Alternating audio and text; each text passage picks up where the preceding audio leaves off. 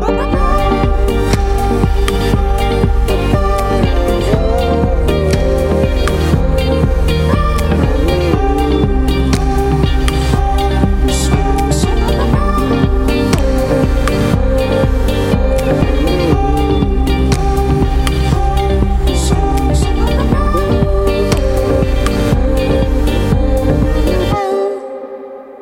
Bonjour à toutes, bonjour à tous, bienvenue dans la Méridienne, vous êtes bien sur Radio Phoenix et c'est le début d'une nouvelle, semaine d'émission avec une belle semaine qui nous attend aujourd'hui. On va avoir deux chroniques, euh, la première sur euh, le rapport des services de police sur les violences conjugales et le deuxième sur une info sur la, la situation entre la Lituanie et la Chine. En fin d'émission, comme chaque lundi, nous aurons deux chroniques, la première de Pierre Sylvain qui nous fera un récapitulatif de la semaine politique et la seconde de Benjamin qui lui nous fera un retour sur le week-end sportif qui a été pour le moins tumultueux. Avant d'attaquer ce programme, on va commencer cette émission avec un tour complet de l'actualité.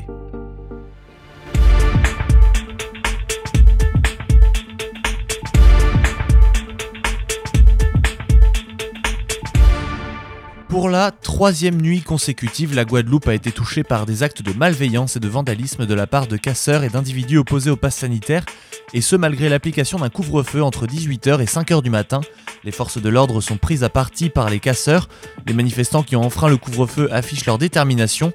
Dans de nombreuses villes de la Guadeloupe, magasins et banques ont été attaqués, puis des barrages et barricades en feu ont été installés sur les grands axes. C'est une, situation qui dépasse certains habitants. Près de 38 individus ont été interpellés durant la nuit du samedi 20 novembre, alors que des membres du RAID et du GIGN débarquent progressivement en Guadeloupe. Soirée bien triste pour le sport français hier soir alors que le match entre Lyon et Marseille devait se tenir. Le match a été interrompu dès la deuxième minute après que Dimitri Payet, venu tirer un corner, a été touché à la tête par une bouteille d'eau lancée depuis les tribunes. Après une annonce de la reprise de la rencontre, il ne s'est finalement rien produit. Après plusieurs réunions de crise et deux heures d'attente, l'arbitre a finalement décidé l'arrêt du match complet. Cet incident est déjà le huitième de la saison de ce genre en Ligue 1. Dimitri Payet, déjà lui, avait été victime d'une agression à Nice en tout début de saison au mois d'août. Le ministère de l'Intérieur Gérald Darmanin et la ministre des Sports Roxana Maracineanu se réuniront demain avec les instances du sport euh, du football français pour prendre des décisions fortes face à la répétition de ces incidents. Drame à Waukesha dans le Wisconsin, un véhicule y a percuté une foule réunie hier soir dans le cadre d'une parade de Noël. Au moins 5 personnes ont été tuées et 40 blessées, mais ce bilan peut changer. En effet, le département de police de la ville est en train de chercher des informations. La police a fait feu contre le véhicule pour tenter de l'arrêter, euh, ont également précisé les autorités. Le président américain Joe Biden a été informé de cet incident. La Maison Blanche se tient précisément informée de la situation. Un suspect a été placé en détention. Au Soudan maintenant, Abdallah Hamdok, écarté lors du putsch du 25 octobre, est redevenu Premier ministre au Soudan au terme d'un accord signé dimanche avec le général Abdel Fattah al-Bourhan, chef de l'armée et auteur du putsch. Des milliers de Soudanais sont descendus dans les rues de Khartoum et d'autres villes du pays pour contester cette entente. Un adolescent a été tué par balle lors d'une manifestation pour crier non au pouvoir militaire et Bourhan dégage, dans un pays quasiment en continu sous la férule de l'armée depuis son indépendance il a 65 ans. La répression des manifestants anti-putsch a fait au moins 40 morts selon un syndicat de médecins pro-démocratie. La police, elle, assure n'avoir jamais ouvert le feu et ne recense officiellement qu'un seul mort et 30 blessés parmi les, les manifestants du fait, selon elle, du gaz lacrymogène. Enfin au Chili, le candidat d'extrême droite arrive en tête du premier tour de l'élection présidentielle et affrontera la gauche au second tour.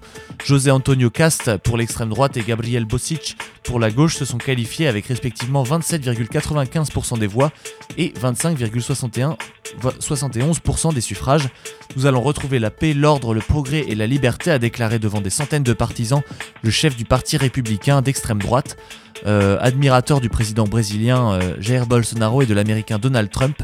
L'élection présidentielle se déroule dans un Chili en plein doute, deux ans après la descente dans la rue de dizaines de milliers de manifestants pour réclamer une société plus juste dans ce pays riche en cuivre, mais parmi les plus inégalitaires du monde selon l'OCDE. Vous écoutez La Méridienne sur Radio Phoenix. Après le tour de l'actualité de cette journée, je vous propose qu'on fasse un petit point sur euh, les, violences conjugales. On a les services de police et de gendarmerie qui ont enregistré une hausse de 10% des violences conjugales qui ont concerné donc 159 400 personnes, tous sexes confondus en 2020. Euh, c'est le service statistique du ministère de l'Intérieur qui a diffusé ces statistiques aujourd'hui même. Environ 87% des victimes de violences conjugales sont des femmes, soit 139 200 ce qui est une proportion stable par rapport à 2019, euh, selon ces chiffres du ministère qui ne comptabilisent pas les homicides. En 2020, il faut savoir que 102 femmes avaient été tuées sur les coups de leur conjoint ou de leur ex. Les victimes ont majoritairement, comme en 2019, subi des violences physiques volontaires ayant entraîné ou non une incapacité totale de travail. On a quelques 5500 personnes, soit 3% des victimes, euh, des femmes étant l'écrasante majorité qui ont porté plainte pour viol ou agression sexuelle par leur conjoint. Euh, les violences conjugales ont augmenté de 10% donc lors du premier confinement si l'on prend en compte la date de commission euh, des faits par rapport à la même période en 2019. Ces violences ont baissé de 13% sur la période du deuxième confinement, même si les chiffres, qui ne sont pas définitifs, euh, souligne le ministère, puisqu'ils ne comptabilisent que les faits commis pendant euh, les confinements qui ont été portés à la connaissance de la police et de la gendarmerie au plus tard début janvier 2021, et il est donc tout à fait possible que euh, d'autres plaintes soient déposées concernant la même période, mais plus tard. L'Aveyron est le département qui présente le plus faible nombre de victimes enregistrées par habitante, 2,7 femmes victimes âgées de 20 ans ou plus pour 1000 habitantes de même sexe et âge, et à l'inverse, la Seine-Saint-Denis et la Guyane sont les deux départements de France les plus touchés, selon les enquêtes de Victimation Cadre de vie et sécurité réalisées par l'INSEE pour euh, compléter les données brutes des plaintes enregistrées. On a 80, 295 000 personnes, pardon, dont 213 000 femmes, qui déclarent en moyenne avoir été victimes de violences physiques et ou sexuelles par leur conjoint ou ex-conjoint entre 2011 et 2018. Le ministère de l'Intérieur indique par ailleurs que les violences conjugales sont peu fréquemment suivies de plaintes, en particulier lorsqu'il s'agit d'agressions à caractère sexuel. Selon l'enquête euh, CVS, donc, euh, seuls 27% des victimes se sont déplacées au commissariat ou à la gendarmerie, 18% ont porté plainte et 7% ont une main courante ou un procès verbal de renseignement judiciaire, chaque année en moyenne entre 2011 et 2018. Voilà tout pour ce rapport donc fourni par le ministère de l'Intérieur sur les violences conjugales. Pour rappel, vous pouvez tout à fait contacter le 3919 si vous êtes victime ou témoin d'une violence de ce type. Et donc avant de reprendre le cours de cette émission, on va maintenant faire une petite pause avec le titre If This Is Love de Jamie and the Numbers. C'est maintenant sur Radio Phoenix.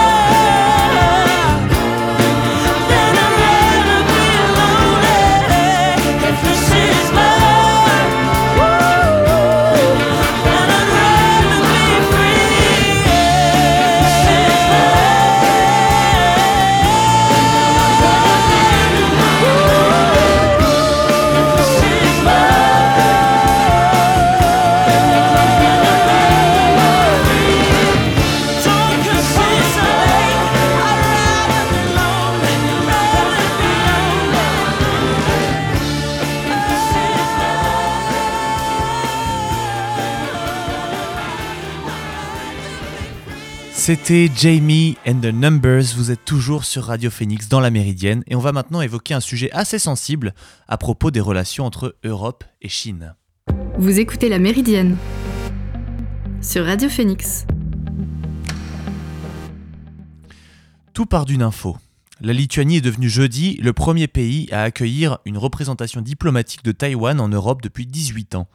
De quoi irriter Pékin au plus haut point, d'autant plus que la Lituanie n'en est pas à sa première provocation à l'égard de la Chine. Cette ouverture inédite de ce qui se rapproche le plus à une ambassade en Europe pour le territoire asiatique intervient à un moment de vives tensions sino-américaines autour de la question du statut de Taïwan.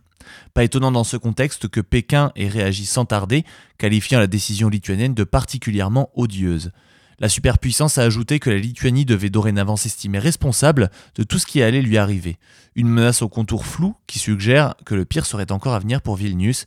Et c'est ainsi que Zhao Lijian, le porte-parole du ministère chinois des Affaires étrangères, menace directement la Lituanie.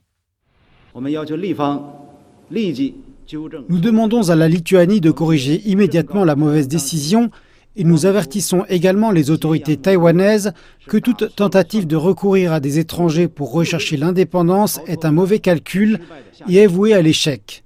Quant aux mesures nécessaires que la Chine prendra, tout le monde attendra et verra. La Lituanie n'a qu'à s'en prendre à elle-même. Elle devra payer pour ce qu'elle a fait.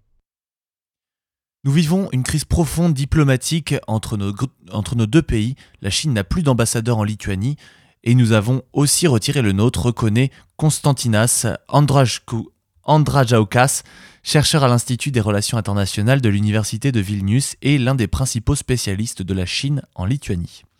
Et ce n'est pas seulement à cause de la représentation diplomatique taïwanaise. Depuis plusieurs mois, la Lituanie se comporte comme un David particulièrement provocateur à l'égard du Goliath asiatique. Vilnius a décidé de quitter en mai 2021 le groupe des 17 plus 1 qui est une plateforme diplomatique regroupant la Chine et 17 pays européens. Le gouvernement lituanien a aussi recommandé en septembre aux utilisateurs de smartphones chinois de les jeter au plus vite, tout en déconseillant aux autres d'en acheter. Le Centre national lituanien de cybersécurité avait conclu que les constructeurs comme Xiaomi avaient installé des logiciels espions dormants dans leurs appareils. En août 2019, alors que des manifestations pro-Hong Kong se déroulaient à Vilnius, des responsables de l'ambassade de Chine en Lituanie ont été accusés d'avoir organisé et participé à des contre-manifestations et après l'opinion publique, c'est au tour du gouvernement de devenir plus hostile envers Pékin à la faveur de la victoire des conservateurs de centre droit, qui sont beaucoup plus alignés avec les priorités américaines en politique étrangère lors des élections législatives d'octobre 2020. La nouvelle première ministre Ingrida Simonitier euh, nomme au, au, poste de ministre des Affaires étrangères un homme qui est Gabrielius Landsbergis, dont le grand-père euh, a été le premier président de la Lituanie post-soviétique et l'une des plus importantes figures de l'opposition au régime communiste, Russie et Chine, dans l'histoire du pays. Pour l'heure, la Chine a rendu la vie impossible aux quelques entreprises euh, lituaniennes exportatrices de produits laitiers et a menacé de bloquer des trains de marchandises en direction de la Lituanie. Mais cela ne pèse pas lourd comparé à la perspective d'accueillir peut-être la prochaine usine en Europe de semi-conducteurs du géant taïwanais TSMC si les relations économiques avec Taïwan s'approfondissent. Et si cet affrontement tourne en faveur de la Lituanie, le risque est que d'autres pays européens suivent l'exemple et que le Goliath asiatique se retrouve face à une armée de David. De grands pays comme l'Allemagne ou la France sont donc trop dépendants de la Chine, mais il va être intéressant de voir euh, l'influence de la politique lituanienne sur des États comme la République tchèque ou la Hongrie par exemple. La République tchèque vient en effet d'élire une nouvelle majorité conservatrice en Europe euh, en octobre 2021 qui pourrait s'inspirer de l'exemple lituanien, tandis que la Hongrie pourrait voter contre Viktor Orban, qui est un grand ami de Xi Jinping, lors des élections de 2022.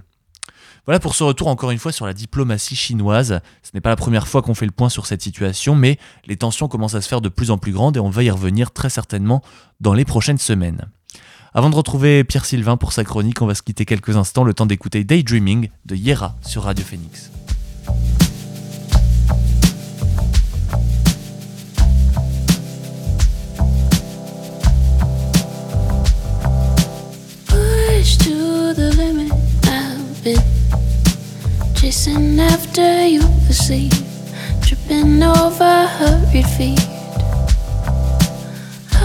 For a minute you'll see. Heart is racing when you speak, when you say sit next to me, yeah. adolescent regression now.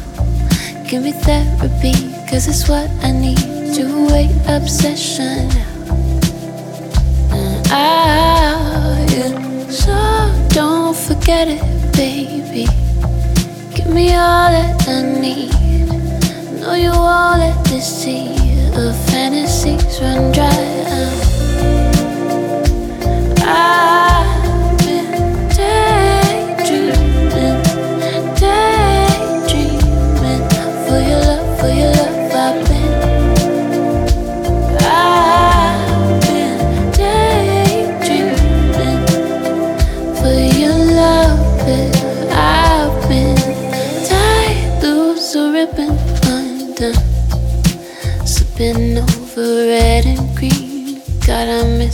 Summer heat.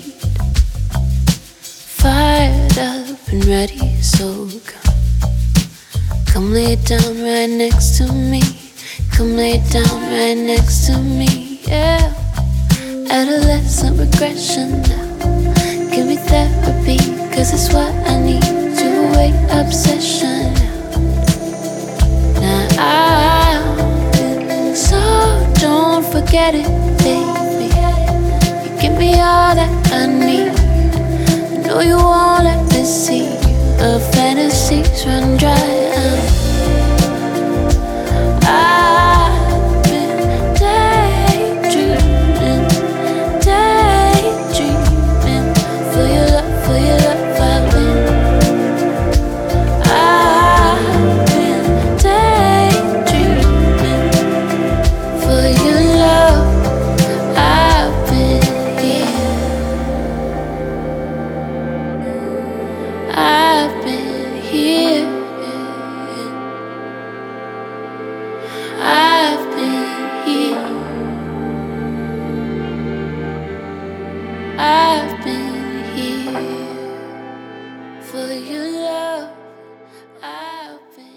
Daydreaming de Yera, vous êtes bien dans la Méridienne sur Radio Phoenix et on se retrouve avec le récap politique de la semaine. Salut Pierre-Sylvain Bonjour Edgar, Euh, bonjour à toutes et à tous. C'est parti pour un petit récap des informations les plus passionnantes de l'actualité politique de la semaine dernière. Lundi, très grande nouvelle, Emmanuel Macron est en campagne. Enfin presque. En début de semaine, on apprend dans une enquête du Monde que la République en marche est en quête de dons pour financer la future campagne du chef de l'État. Lui et toute son équipe savent qu'une présidentielle ne s'improvise pas. Alors, il demande une somme de 5 millions d'euros, une somme assez raisonnable. Pour récolter cette somme, le parti a lancé des tracts pour les possibles donateurs sur lesquels on peut lire 5 ans de plus avec vos dons. Tout est prêt pour le président, il ne manque plus que son feu vert pour lancer la véritable campagne. Lundi en revanche, nous avions le lancement d'un procès assez, euh, assez tumultueux. François Fillon, le comeback. L'ancien Premier ministre et sa femme Pénélope étaient présents lundi 15 novembre au tribunal de Paris. Ils étaient conviés pour l'affaire des, emplo- pour l'affaire des emplois fictifs. Cette affaire avait marqué la campagne présidentielle de 2017 et elle avait coûté très cher à François Fillon. Il y avait déjà eu un procès il y a peu plus d'un an dans lequel François Fillon avait été jugé pour détournement, de fonds publics. Il avait été condamné à 5 ans d'emprisonnement, dont 2 ans ferme, 375 000 euros d'amende et 10 ans d'inéligibilité. Le procès se terminera le 30 novembre. Mardi, le Parlement a adopté une loi préparant la sécurité civile de demain.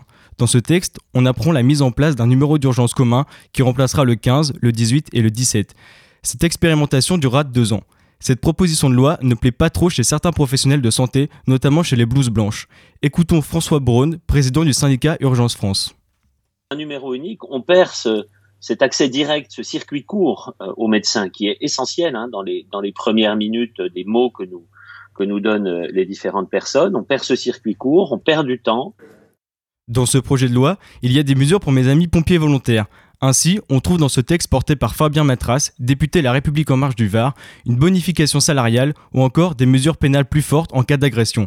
Rappelons qu'entre 2016 et 2018, le Calvados avait eu plus de 25 agressions envers ses sapeurs-pompiers. Continuons sur cette semaine avec euh, le mercredi, nous avions euh, le congrès de l'Association des maires de France avec l'élection d'un nouveau président. 62,34%. C'est le score qu'a obtenu le maire républicain de Cannes, David Linard. Il devient donc président de l'Association des maires de France. Il a battu Philippe Laurent, maire de Sceaux, et succède à François Barouin, qui après deux mandats n'a pas souhaité se représenter.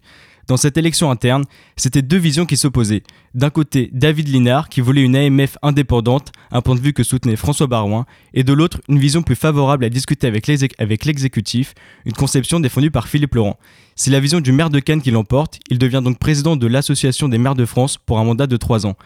Mercredi, le Sénat a supprimé en première lecture l'indemnité inflation de 100 euros.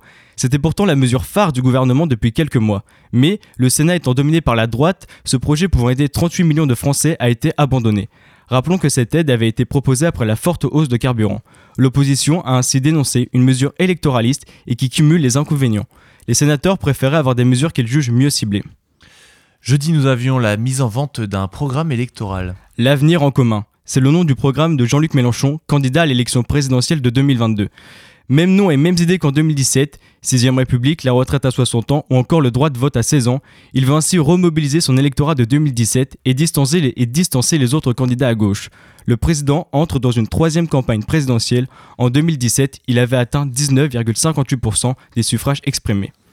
Voulez-vous que la Nouvelle-Calédonie accède à la pleine souveraineté et devienne indépendante?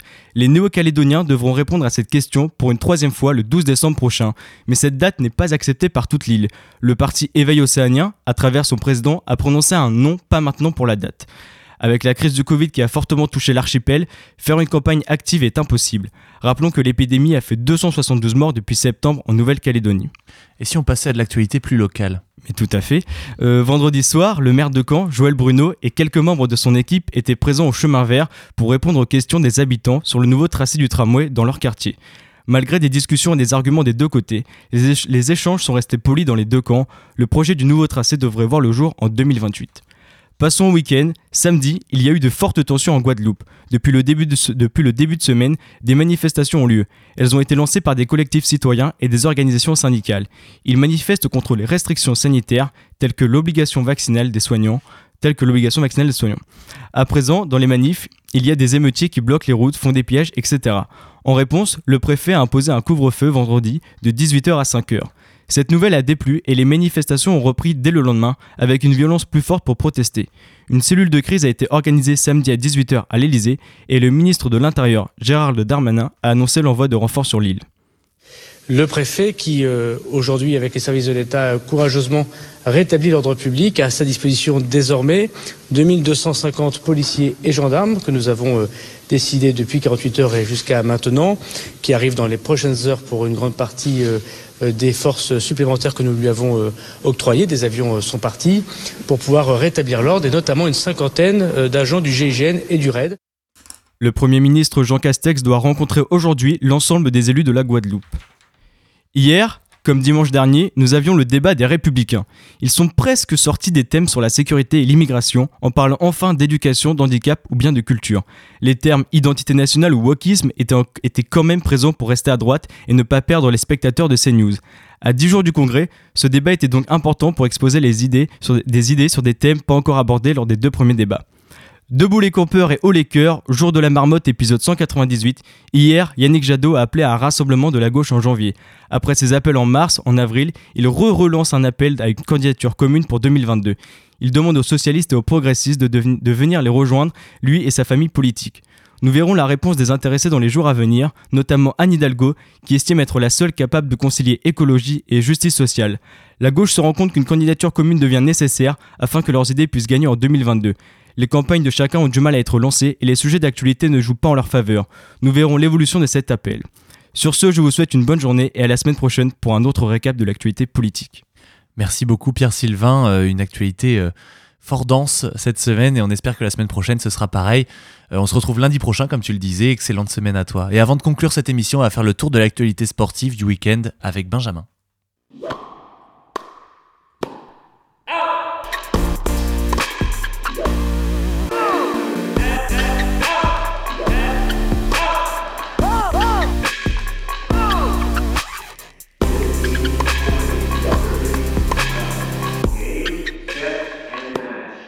Nouveau week-end difficile pour le sport canet malgré deux belles performances qui ont du mal à éclipser la descente aux enfers infinie de Malherbe. 27 septembre. C'est la date de la dernière victoire toute compétition confondue de Caen. Une véritable éternité pour un club qui visait la montée en Ligue 1 en début de saison. Sous les yeux d'Orelsan, Malherbe s'est encore incliné samedi à Dornano 1 à 0 contre le Paris FC.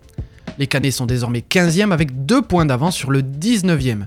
Mais ils ne sont pas la seule déception du week-end canet. Les Dracars avaient rendez-vous avec une revanche ce week-end.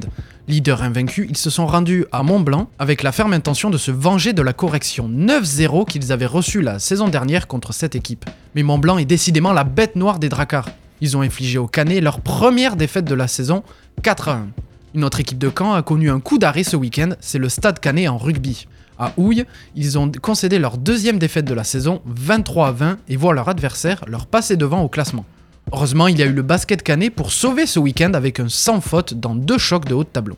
Tout d'abord, l'US Mondeville, en déplacement à Toulouse, s'est imposé 68 à 58, devenant ainsi leader de deuxième division à égalité avec Strasbourg.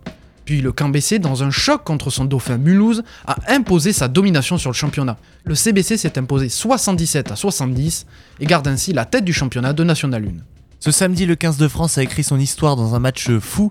Pour la première fois depuis 2009, les Bleus se sont imposés contre les All Blacks 40 à 25. Une victoire de 15 points, soit le plus grand écart en faveur de l'équipe de France dans l'histoire des confrontations entre les deux équipes. Un succès magnifique qui a basculé sur une seule action finalement. 61e minute. Les All Blacks sont en train de retourner le match. Menés 24-6 à la mi-temps, les Néo-Zélandais sont en pleine révolte. Ils infligent un 19-3 aux Bleus qui ne mènent plus que 27-25.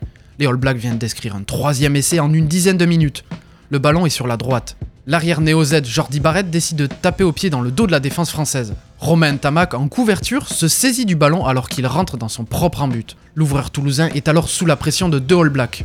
La magie s'écrit alors. Le 10 des Bleus feinte un départ à gauche et se débarrasse d'un adversaire. Il part sur sa droite, il inflige un raffut à un joueur, puis un deuxième. Ntamak continue sa relance de folie. Il sort de l'embut français.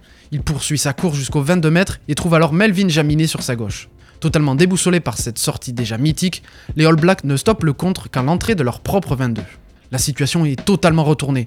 Alors que la Nouvelle-Zélande était en train de retourner la rencontre, cette relance réveille les Bleus qui marquent quelques secondes plus tard pour démarrer un 13-0 infligé dans les 20 dernières minutes aux All Blacks. Comment une action peut changer l'histoire? Et la Nouvelle-Zélande a décidément beaucoup de mal avec la France en ce moment. En plus de la défaite des All Blacks samedi, les Black Ferns retrouvaient l'équipe de France féminine après leur défaite de la semaine dernière. Les Françaises ont confirmé samedi avec un nouveau succès 29 à 7 pour mettre un terme à une magnifique tournée d'automne. 23 points encaissés pour 113 marqués. C'est le bilan parfait des Françaises lors de cette tournée d'automne avec une rencontre contre l'Afrique du Sud et deux matchs contre les championnes du monde néo-zélandaises pour un bilan de 3 larges victoires pour 0 défaite. Dominatrices dans tous les compartiments du jeu, les Bleus se sont positionnés en pilier incontestable du trio des meilleures nations du rugby mondial. Un an de la prochaine Coupe du Monde, elles se positionnent comme parmi les favorites avec notamment une série de 4 victoires consécutives contre les tenantes du titre néo-zélandaises. Elles sont donc en position parfaite pour passer pour la première fois les demi-finales de la Coupe du Monde en novembre prochain, justement sur les terres des Black Ferns. Mais en attendant, elles ont toutes les regards tournés vers l'Angleterre. Les Roses Rouges sont aujourd'hui la seule équipe à encore tenir tête au tricolore. Rendez-vous en mars-avril prochain pour la revanche des Françaises après trois tournois destination perdus contre les Anglaises. Les choses se resserrent encore en Formule 1 maintenant. Lewis Hamilton a remporté un deuxième Grand Prix consécutif au Qatar et se rapproche encore de Max Verstappen au terme d'un week-end dominé de la tête et des épaules malgré la remontée du néerlandais. Une domination sans partage. C'est ce qu'a imposé Lewis Hamilton sur le Qatar pour ce Grand Prix. Auteur de sa 102e pole position, il a mené toute la course du début à la fin. Même Verstappen, auteur d'une remontée folle, n'a rien pu faire. Le pilote Red Bull, parti 7ème après une pénalité de 5 places sur la grille, avait déjà remonté 3 places dès le départ. Après seulement 5 tours, il était déjà deuxième derrière le pilote Mercedes. Mais c'était déjà trop tard, Hamilton s'était détaché et était désormais hors d'atteinte pour la Red Bull. La marque autrichienne a beau donner des ailes, même en volant, cela aurait été compliqué de rattraper Hamilton, tellement il était sur une autre planète. Dès le 15e tour, le Britannique compte déjà 30 secondes d'avance sur le troisième de la course. Une avance qu'il aura toujours au 30e tour, alors qu'il comptait un passage au stand de plus que celui qui était sur la dernière place du podium. Bref, Lewis était au-dessus, et lui et son équipe ont juste eu à se calquer sur la stratégie de Verstappen pour s'assurer une victoire facile. À deux grands prix de la fin, Verstappen mène toujours le classement, mais avec une avance de seulement 8 points, soit l'écart de points entre une première place avec le point du meilleur tour et une deuxième place à l'arrivée d'une course. Toujours en sport mécanique, il y, en, il y, en, a un qui a atteint l'objectif de Lewis Hamilton en décrochant son huitième titre de champion du monde. Cet homme, c'est le français Sébastien Augier qui est devenu hier octuple champion du monde de rallye WRC. C'est ce qu'on appelle une sortie parfaite. En remportant hier le rallye de Monza, Sébastien Ogier a dit adieu à sa carrière sur une apothéose. Après un début de saison fantastique avec 4 victoires sur les 6 premières épreuves, il a géré en ne faisant que 2 podiums sur les 6 dernières, mais il ne pouvait finir sa carrière que sur la plus haute marche et a donc offert une course parfaite à Monza pour écrire la dernière page de son histoire incroyable. Une histoire qui surprend même le principal auteur, comme il l'a dit lui-même. On a réalisé plus que ce dont on rêvait il y a 15 ans. Je suis fier de ce parcours et de faire partie de l'histoire d'un sport qui m'a fait rêver enfant, expliquait l'intéressé après la remise de son titre. Mais en plus de Sébastien Augier, c'est aussi le départ de Julien Igracia, son copilote de toujours. Bref, le monde du rallye dit adieu à deux de ses légendes, mais aussi adieu à une hégémonie tricolore et des Sébastiens. Depuis 2003, seul l'Estonien Ott Tenak a en 2019 a réussi à empêcher Loeb ou Ogier de décrocher le titre suprême.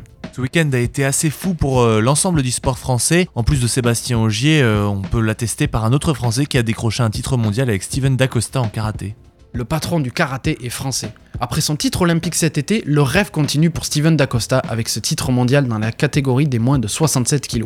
Le natif de Mont-Saint-Martin a dominé de la tête et des épaules le Macédonien Emil Pavlov 8 à 0 avant la fin des 3 minutes de combat grâce à 3 attaques franches. Du haut de ses 24 ans, il décroche déjà son deuxième titre mondial après 2018 qui vient compléter ses deux titres européens de 2016 et 2019. Le week-end était tellement parfait pour Steven Dacosta qu'il a pu voir son jumeau Jesse atteindre son premier podium mondial en décrochant le bronze dans la catégorie des moins de 84 kg. Enfin, pour conclure, on va reparler d'un thème euh, qui est déjà intervenu dans la méridienne. Euh, on va parler de l'affaire qui secoue le monde du sport, c'est l'affaire euh, Peng Shuai, qui a encore pris une nouvelle dimension avec une prise de position de la part du monde du tennis. Tout part d'une volonté de calmer les choses. Face au premier mouvement pour avoir des nouvelles de la tenniswoman chinoise, une chaîne d'État du pays a diffusé un mail que Peng Shuai aurait envoyé. Mais l'initiative a engendré l'effet inverse. Ce qui devait montrer la preuve de la bonne santé de celle qui a accusé de viol un haut responsable du régime a finalement inquiété le monde tant le message paraissait étrange. Le lendemain de cette publication, de très nombreux cadres du tennis mondial, mais pas seulement comme le biathlète français Émilien Jacquelin, ont pris position sur le sujet avec le hashtag WhereIsPengShuai. De nombreux journaux comme Marca ou encore l'équipe ont fait leur une sur cette affaire en demandant des nouvelles de l'ancienne numéro 1 mondiale en double. Le patron du circuit féminin de tennis, la WTA, est même allé jusqu'à menacer d'annuler toutes les compétitions en Chine tant que le mystère n'était pas levé concernant la disparition de Peng Shuai. La pression a continué de monter avec des prises de position de Roger Federer ou encore le français Nicolas Mahut après son sacre en double au Master qui a signé la caméra en demandant des nouvelles de sa collègue chinoise. L'affaire est même sortie du cadre sportif avec l'intervention des Nations Unies.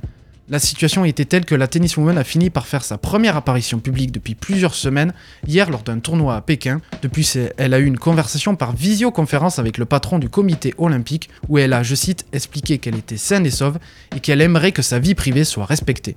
Ces preuves apparaissent comme rassurantes, mais laissent tout de même planer un doute concernant la pression que subirait la joueuse depuis ses déclarations au début du mois. Merci beaucoup Benjamin et comme Pierre Sylvain, je te dis à lundi prochain pour une prochaine chronique sport. Et c'est sur cette page de sport que se termine cette émission. Merci beaucoup d'avoir suivi la Méridienne sur Radio Phoenix. Rendez-vous dès demain à 13h pour une nouvelle émission. En attendant, retrouvez les podcasts sur phoenix.fm. À demain tout le monde, salut